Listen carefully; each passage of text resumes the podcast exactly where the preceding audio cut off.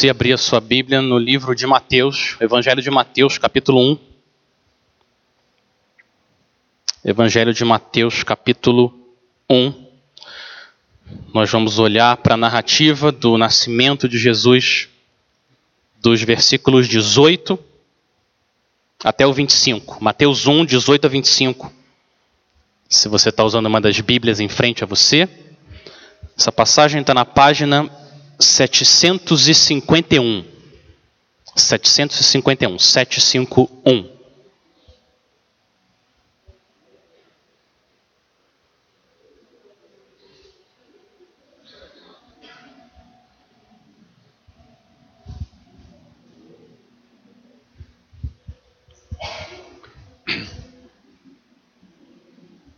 Mateus, capítulo 1, a partir do verso 18, assim diz a palavra do Senhor.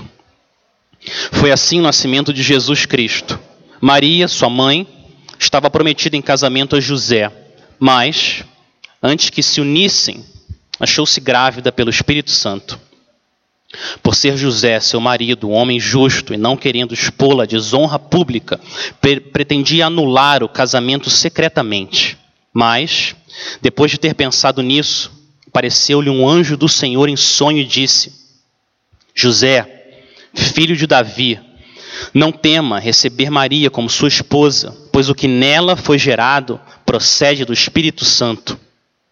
Ela dará à luz um filho, e você deverá dar-lhe o nome de Jesus, porque ele salvará o seu povo dos seus pecados. Tudo isso aconteceu para que se cumprisse o que o Senhor dissera pelo profeta a virgem ficará grávida e dará à luz um filho. Eles chamarão Emanuel, que significa Deus conosco. Ao acordar, José fez o que o anjo do Senhor lhe tinha ordenado e recebeu Maria como sua esposa, mas não teve relações com ela, enquanto ela não deu à luz um filho.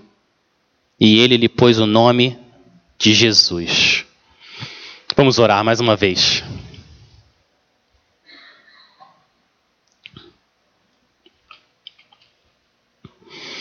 Pai, nosso pedido continua sendo que o Senhor nos mostre Cristo e como que só Ele é poderoso para salvar o seu povo dos seus pecados.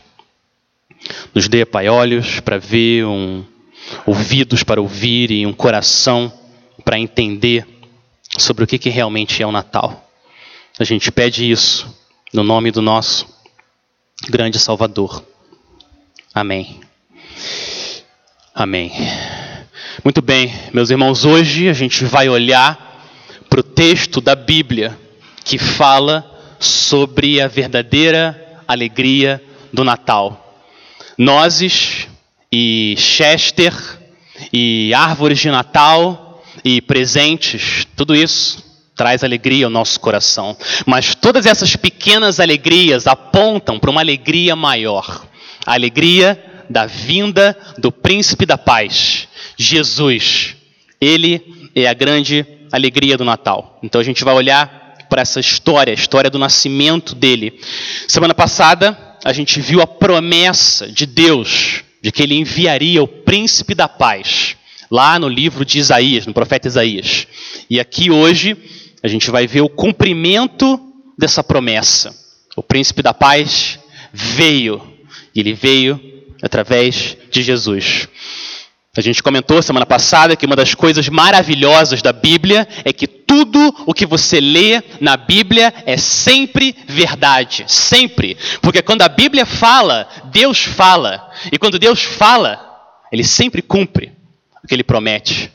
Mas tem uma segunda coisa maravilhosa sobre a palavra de Deus.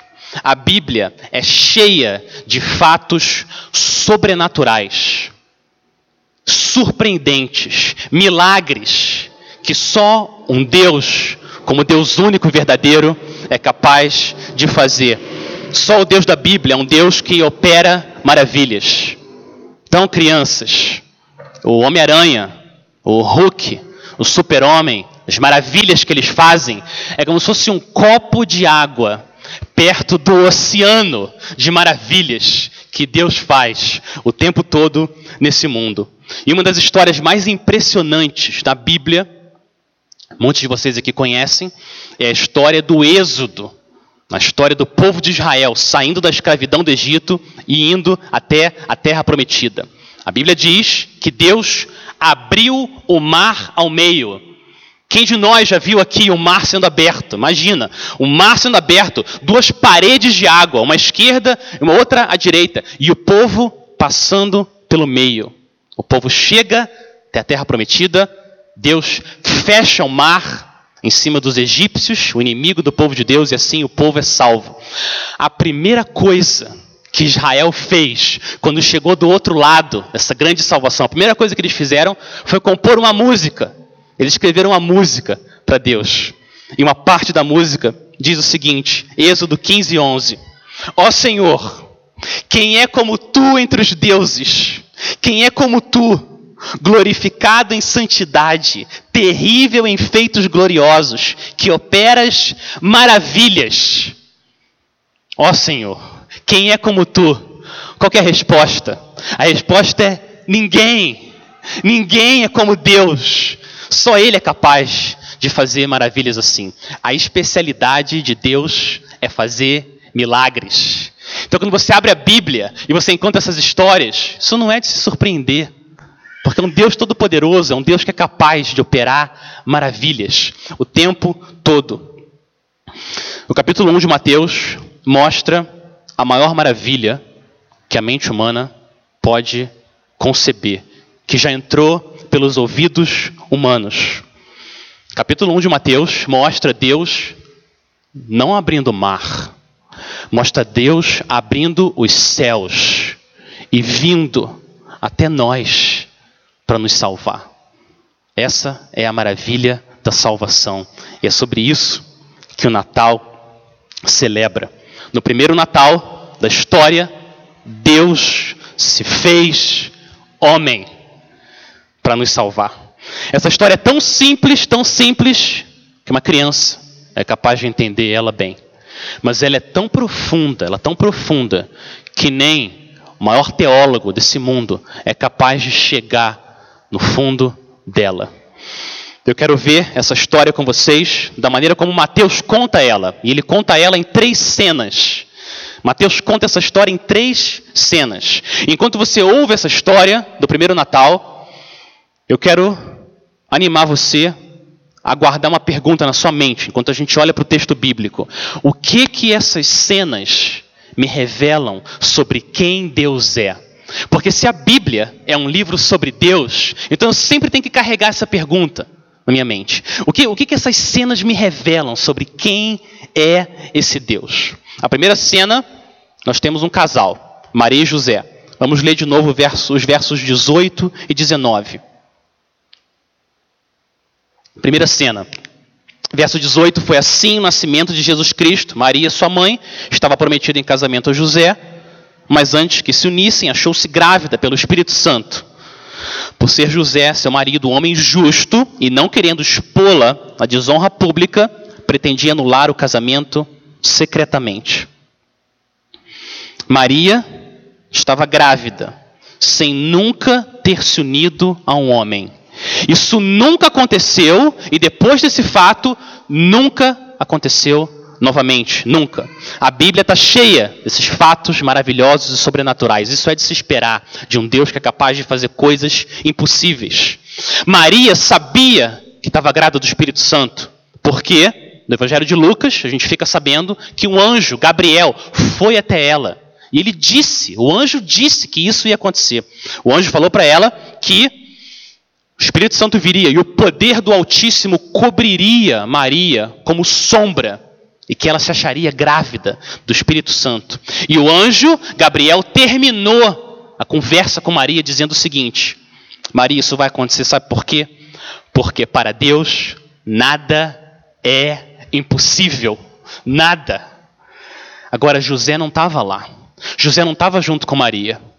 E Maria volta, depois de estar com Isabel, a prima dela, quatro meses de gravidez. Maria chega para José. E Maria conta essa história para José. José, meu noivo amado, estou grávida do Espírito Santo. Se, se alguém contasse isso para você, você ia acreditar? Provavelmente não. E José também não acreditou. José não acreditou. Mas ele era um homem bondoso, ele amava Maria, ele não queria entregar ela para o divórcio e sofrer as consequências disso. Então, ele decidiu terminar o noivado. E chega nesse ponto da história, a impressão que dá é que as coisas estão saindo do controle. José é o filho de Davi. Jesus precisa ser descendente de Davi. Parece que as coisas estão saindo de controle. Mas não para Deus. Para Deus, nunca nada sai do controle. Essa é a primeira lição que a gente aprende aqui dessa cena. Deus é um Deus soberano. O que, que significa ser um Deus soberano? Que Ele controla tudo no universo. A menor poeirinha ao maior planeta, Deus controla tudo, inclusive tudo que acontece na sua vida. Tudo. Deus é um Deus soberano. Da próxima vez que você tiver a impressão que as coisas estão saindo do seu controle, lembre-se que as coisas nunca saem do controle de Deus. Nunca. E isso faz o nosso coração se aquietar. A gente lembra que Deus é Deus. Ele sempre continua reinando. O primeiro Natal, então, começa anunciando que Deus é rei. Ele é um rei soberano. Então, o que, que Deus faz? Não saiu nada do controle. Ele envia um anjo para explicar a José o que está acontecendo. Vamos olhar para a segunda cena agora dessa história, segunda parte da história, segunda cena. Maria sai e entra o anjo, Gabriel, o anjo do Senhor. Ele vai falar com José. Olha o versículo 20. Mas depois de ter pensado nisso, apareceu-lhe um anjo do Senhor em sonho e disse: José, filho de Davi, não tema receber Maria como sua esposa, pois o que nela foi gerado procede do Espírito Santo. Ela dará à luz um filho e você deverá dar-lhe o nome de Jesus, porque ele salvará o seu povo dos seus pecados.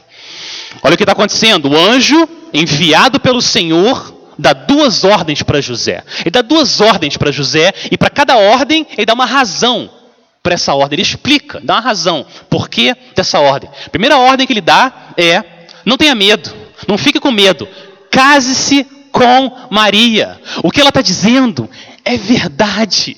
É verdade, ela está grávida do Espírito Santo de Deus. Então o anjo avança no futuro e ele dá uma segunda ordem.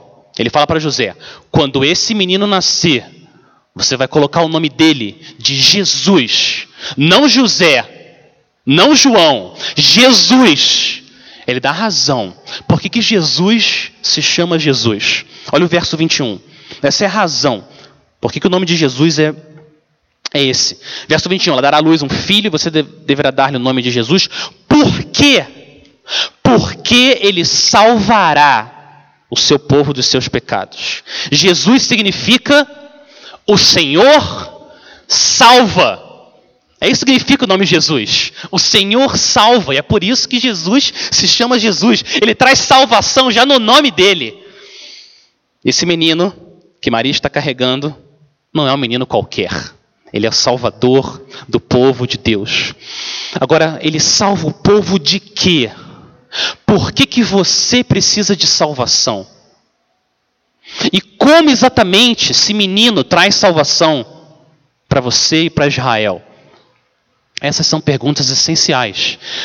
Antes de responder essas perguntas, a gente vai voltar para elas, mas antes, eu quero continuar na história com você aqui. Vamos continuar na história.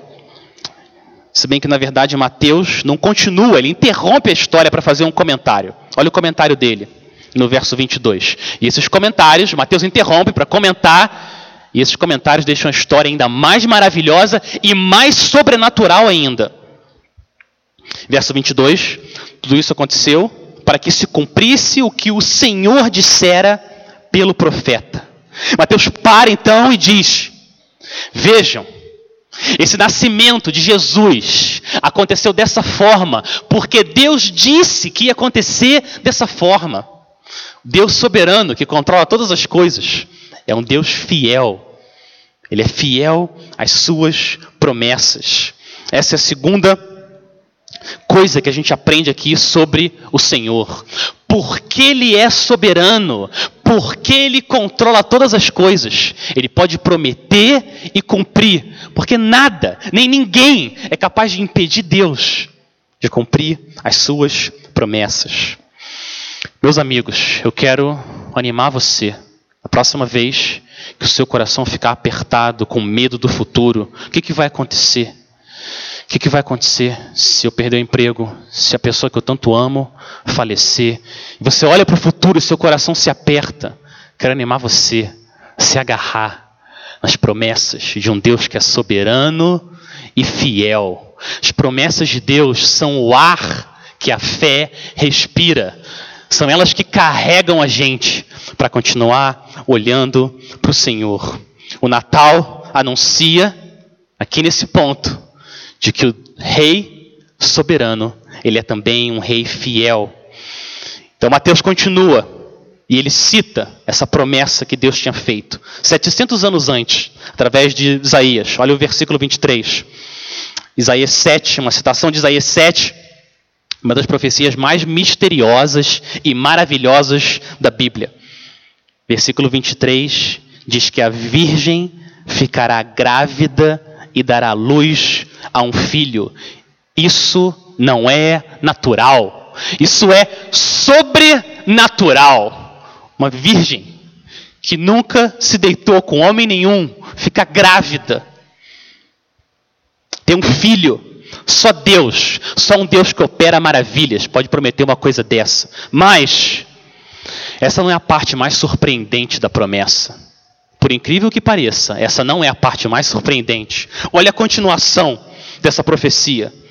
Não é só que a virgem vai ter um filho, mas esse filho que ela vai ter é Deus.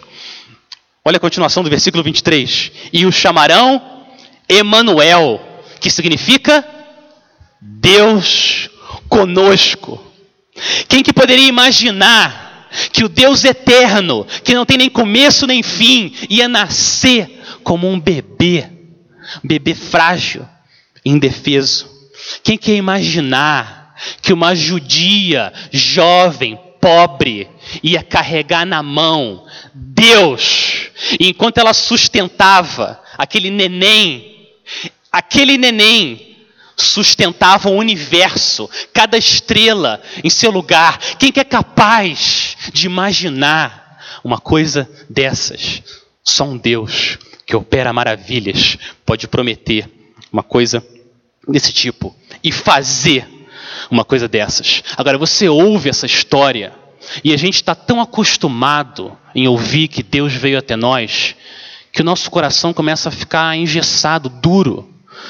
Se tem uma coisa terrível nessa vida que todos nós a gente tem que lidar é a familiaridade. A gente se acostuma com coisas maravilhosas. Eu lembro, eu morava numa cidade, morava num lugar que o outono era a coisa mais linda que eu já vi na minha vida. Eu lembro, chegava o outono e as árvores, as folhas das árvores, começavam a mudar de cor e ficava, parecia um arco-íris. Eu lembro, a gente dirigia por uma estrada, os dois lados, cheio de árvore. E as folhas, verde escuro, verde claro, amarelo, vermelho, rosa. Eu nunca tinha visto isso. É até perigoso dirigir. Você ficava hipnotizado com tanta beleza quando você estava dirigindo. E eu passava lá a primeira vez do outono, ficava. Uau. E a segunda vez, bonito. E a terceira vez eu achava bacana. Depois de um tempo, aquele arco-íris, aquela beleza, parecia que era preto e branco. O meu coração se acostumava àquela beleza, com aquela maravilha. E a gente ouve aqui: Deus veio até nós. Deus, o Deus Todo-Poderoso, que cria todas as coisas com a palavra do poder dele, o Deus invisível. Esse Deus veio até nós como um bebê frágil, que não sabia falar, que precisava ser ajudado, que nem andava. O Criador de todas as coisas veio até nós através de Cristo, como um bebê. Que o Senhor nos ajude, que a gente nunca se canse de ficar maravilhado com Emmanuel, Deus conosco. Agora, Mateus inclui essa profecia aqui por uma razão. Volta para o começo desse evangelho. Volta. Começo do Novo Testamento. Como abre os livros que foram escritos depois de Jesus. Olha como começa. Não é à toa que Mateus conta a história do nascimento dessa forma. Olha o primeiro verso. Olha como começa o evangelho.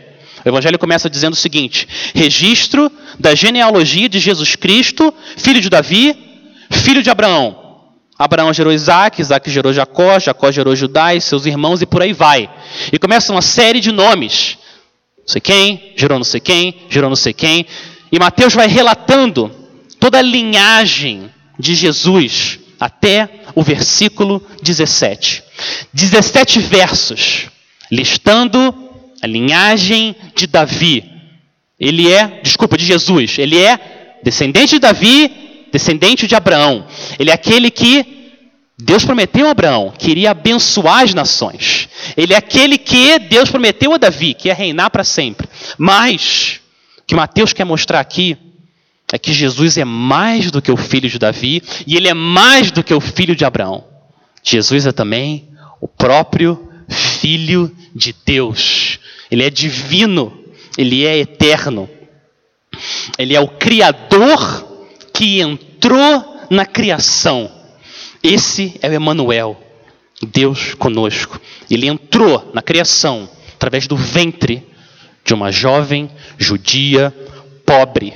Só um Deus que opera maravilhas pode planejar e executar um plano de salvação tão maravilhoso como esse. E agora vem a última cena Olha o versículo 24. Mateus, então, depois desse comentário, que deixa a história ainda mais surpreendente e maravilhosa, ele termina a última cena, dizendo no versículo 24: Ao acordar, José fez o que o anjo do Senhor lhe tinha ordenado e recebeu Maria como sua esposa, mas não teve relações com ela, enquanto ela não deu à luz um filho. E ele lhe pôs o nome de Jesus. Essa terceira cena, então, é o fechamento da história. E ela mostra, está aqui com um propósito. Ela quer mostrar que o que Deus prometeu, ele cumpriu. Cumpriu até o final. José, descendente de Davi, ele obedeceu o que o anjo disse, ele se casou com Maria, e assim Jesus foi legalmente um filho de Davi. E quando ele nasceu, não se chamou João, não se chamou José.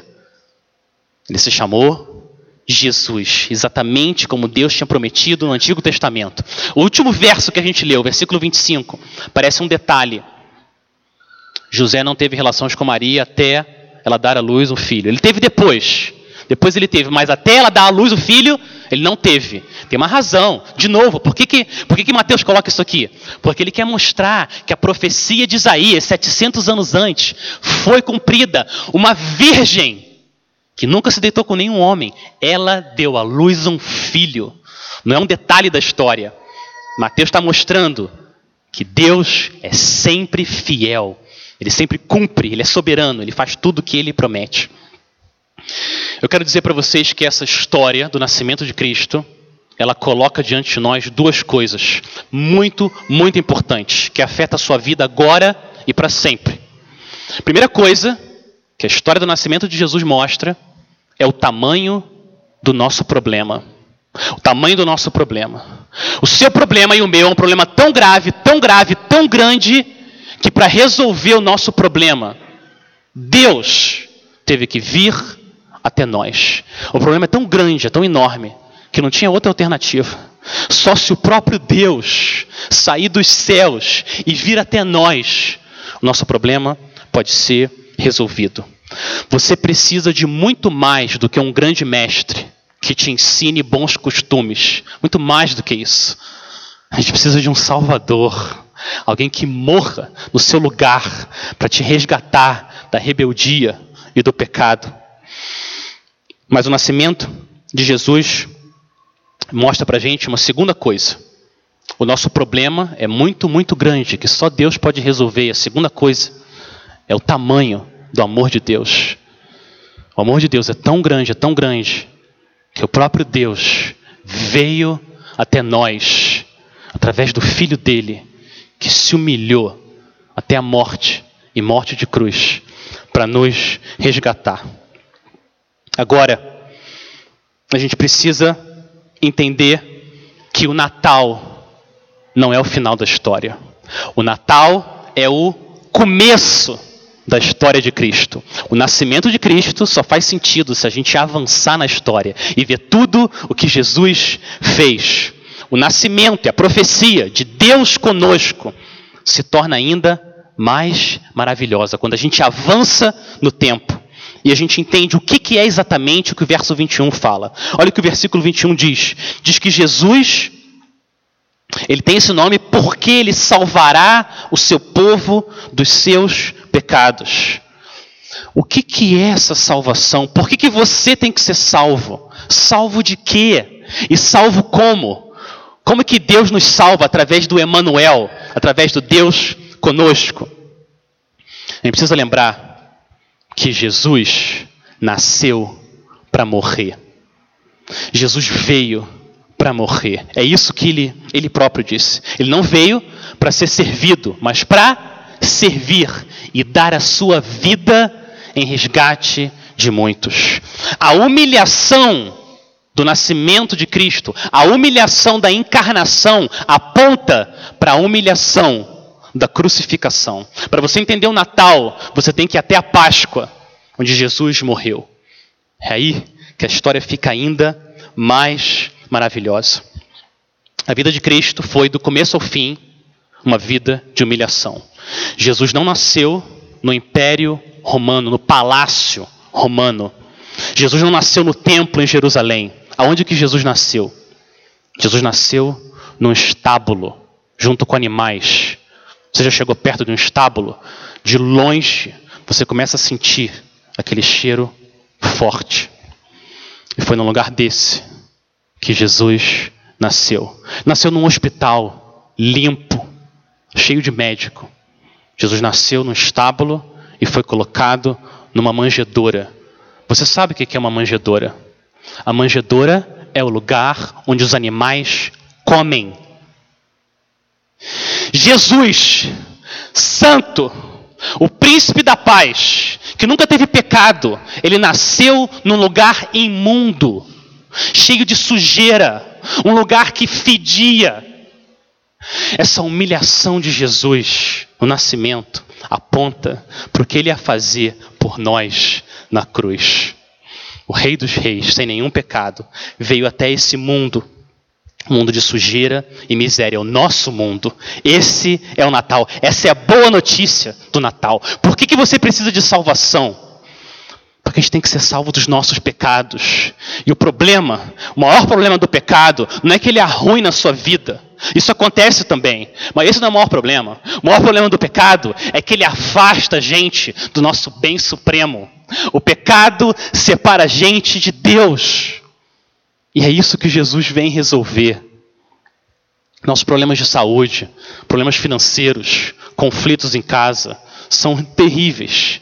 Mas esse não é o nosso maior problema. Nosso maior problema é o nosso pecado. E é isso que o Natal vem mostrar. Que Jesus, Emmanuel, Deus conosco, veio até nós para nos salvar dos nossos pecados. Como que ele fez isso? Ele fez isso sendo julgado por Deus no nosso lugar. É isso que é a cruz. Essa que é a humilhação maior de Cristo, julgado pelo pecado dos homens. Deus veio até nós através de Cristo. Agora o chamado de Deus para você é você ir até ele através de Cristo. Esse é o chamado de Deus diante de cada um de nós aqui. Jesus disse em João 14:6, eu sou o caminho, a verdade e a vida. Ninguém, ninguém vem ao Pai senão por mim. Deus veio até nós através de Cristo. E agora o chamado dele para você é: vem até Cristo. Vem até Cristo. Coloque a sua fé nele. Crianças e adultos. A pergunta mais importante nesse Natal não é quantos presentes você vai ganhar, que pratos você vai comer, nem com quem você vai celebrar.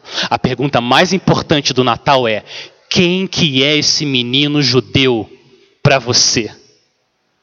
Quem que é esse filho dessa judia pobre que se tornou filho de José. Quem é ele na sua vida? Essa que é a grande pergunta do Natal. E essa é a pergunta que você não pode deixar de responder antes de se encontrar com o Senhor. Essa é a pergunta que todos nós vamos ter que responder diante do nosso Senhor. Meus amigos, Papai Noel promete presentes para quem se comporta bem. Isso não é boa notícia. Isso não é boa notícia. Não tem ninguém aqui, nenhum de nós se comporta bem o suficiente. Se a gente for receber um presente, se a gente, por, por a gente se comportar bem, todo mundo vai embora de mãos vazias. Agora deixa eu falar para você qual que é a boa notícia do Natal. Você vai de mãos vazias até Cristo e você volta com o maior presente que alguém pode receber. O próprio Deus, Emanuel, Deus conosco. Essa é a boa notícia do Natal. Não Papai Noel, a oferta dele é terrível, péssima. Crianças, não ouçam. Essa oferta não é boa. A oferta de Deus, muito, é muito, muito melhor. Essa é a verdadeira história do Natal. Aqueles que vão até Cristo em arrependimento dos pecados, confessam. Eu não amo o Senhor como eu merecia. E vão até Ele, humilhados. Promessa de Deus é a presença dEle, Cristo, na sua vida, Emmanuel, Deus conosco. Quero terminar dizendo o seguinte: a Bíblia está cheia de histórias maravilhosas e sobrenaturais. Mas isso é de se esperar. Se a Bíblia é um livro escrito por Deus, que fala sobre Deus, que você vai esperar de um Deus todo-poderoso, soberano e fiel? Um livro cheio de maravilhas, um livro cheio de coisas sobrenaturais. Jesus veio do Pai até o mundo através do ventre de uma mulher judia. E Jesus saiu do mundo e voltou para o Pai através de uma cruz romana. O que ele fez entre o nascimento dele e entre a morte, entre a manjedoura e entre a cruz, foi o versículo 21. Ele salvou o seu povo dos seus pecados. Você faz parte do povo de Deus. Essa, essa é a pergunta do Natal. E a promessa do Emanuel é que se você vai até ele, ele te promete perdão eterno e o bem mais precioso desse mundo, o próprio Cristo, o Filho de Deus. Antes da gente orar, eu quero terminar lendo o que um homem escreveu. Um homem de Deus chamado J. Packer sobre o nascimento de Jesus. Olha o que ele falou sobre o Emanuel. Abre aspas. É aqui, naquilo que aconteceu no primeiro Natal, que se encontra a profundidade mais vasta e mais insondável da revelação cristã. A palavra se tornou carne. Deus se tornou homem. O Filho Divino se tornou um judeu o Todo-Poderoso apareceu na terra como um bebê indefeso, incapaz de fazer mais do que ficar deitado, abrir os olhos, se contorcer e fazer barulhos. Precisando ser alimentado, ter a fralda trocada e aprender a falar como qualquer outra criança. Quanto mais você pensa nisso, mais incrível se torna. Amém. J. e Packer tem razão. Aquele bebê na manjedoura é sua única esperança, a minha única esperança da gente ter os nossos pecados perdoados. Essa que é a alegria do Natal. Queria então convidar você a gente orar juntos, agradecer ao Senhor. Vamos fechar os nossos olhos. Orar e agradecer ao nosso grande Deus, o Emanuel, que veio até nós